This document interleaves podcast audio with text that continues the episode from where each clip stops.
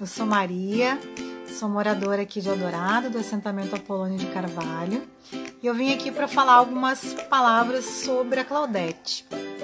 A Claudete, que é essa figura é, incansável na luta pela educação, uma colega de profissão como eu, né, sou professora da, da educação básica também, do município e do estado, e eu posso dizer com propriedade de quem a viu atuar, de quem conhece, de quem já teve próxima em situações é, relacionadas à questão da educação e outras questões, de que a Claudete tem uma daquelas qualidades raras, aquela, aquele tipo de pessoa que quando vê um, um problema busca, se debruça sobre ele, busca entender e busca a solução, mas não qualquer solução, busca a solução para o maior número de pessoas.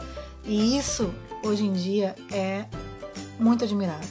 A gente precisa de pessoas assim, que busquem a melhor saída para o maior número de pessoas, para a coletividade. Por isso que em Eldorado eu sou, sou Claudete.